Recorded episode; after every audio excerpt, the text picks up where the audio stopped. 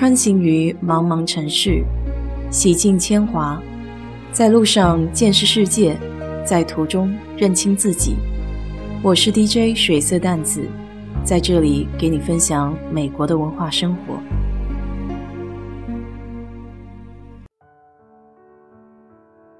在德州已经待了将近十三年，其中达拉斯四年，休斯顿九年。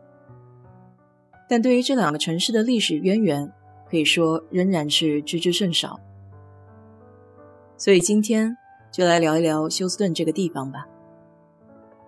在两千多年前，休斯顿地区曾经是 k a r a n k a v a 和 Antakapa 的印第安部落，直到一八三零年，这片土地都是荒无一人的。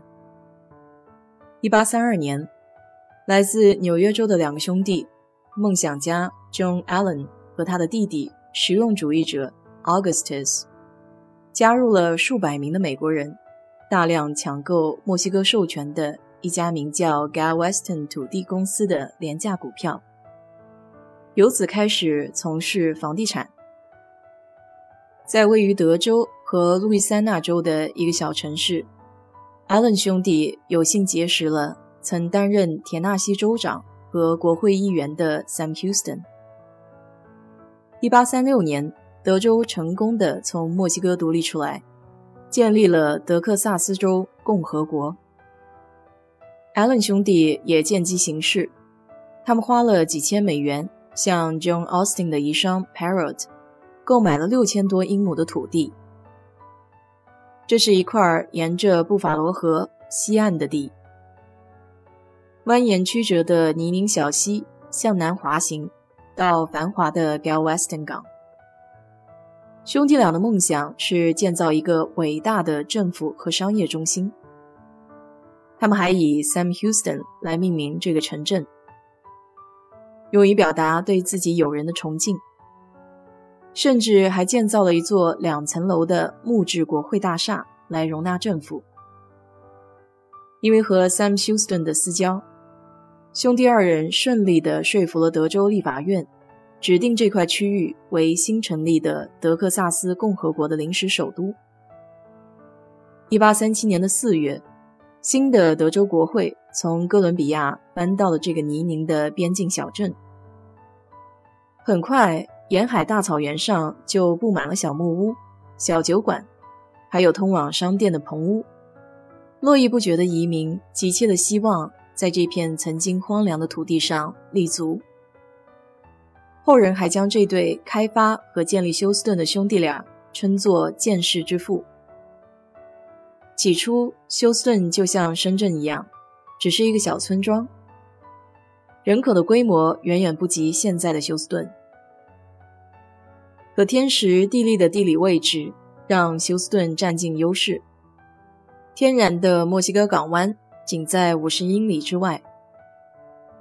当时欣欣向荣的商会将休斯顿宣传为十七条铁路与海交汇的地方。一八四五年，德克萨斯被并入美国，成为了一个州。内战结束以后，奴隶制解放的消息刺激了许多黑人从农村涌入了休斯顿。在整个十九世纪剩余的时间里。黑人居民占了休斯顿市民总数的百分之二十，他们为休斯顿的铁路开发贡献了很重要的一股力量。一九零零年的飓风让 Galveston 港湾遭受了重创，几乎夷为平地。但也正因为需要重建，才发现港口的很多设施没有跟上需求，于是正好就着这次机会加以改进。中国人有句老话说“福祸相依”，就在紧接着的1901年，靠近休斯顿的 Vermont，那里有一个 Springdale Top 油田发生了巨大的井喷，以每天十万桶的速度，整整倒油了九天。这一历史性的事件开启了休斯顿的石油时代，德州也因此稳坐能源大州的宝座。随着石油勘探的兴起，有钱人也变得越来越多。在同一年，休斯顿当地的钓鱼俱乐部就拥有了第一辆汽车。一九一二年，休斯顿的第一所高等教育研究所以九百万美元捐赠成立，就是现在的莱斯大学。一九二二年，政府在 Herman 捐赠的土地上开发了休斯顿市区的 Herman 公园。两年之后，休斯顿动物园正式开放，在动物园的附近还扩建了自然历史博物馆和一个高尔夫球场。一九三五年 b r a n i f 航空公司在休斯顿正式开启了航空客运服务。紧接着的四十年代，制药、医疗事业。发展都很快，成立了日后极负盛名的医疗中心。六十年代初，美国最大的宇航中心在休斯顿建立。七十年代，世界石油的价格暴涨，休斯顿市凭借有利的条件，成为了世界能源之都。这个时候的休斯顿已经成为了梦想和财富的聚宝盆。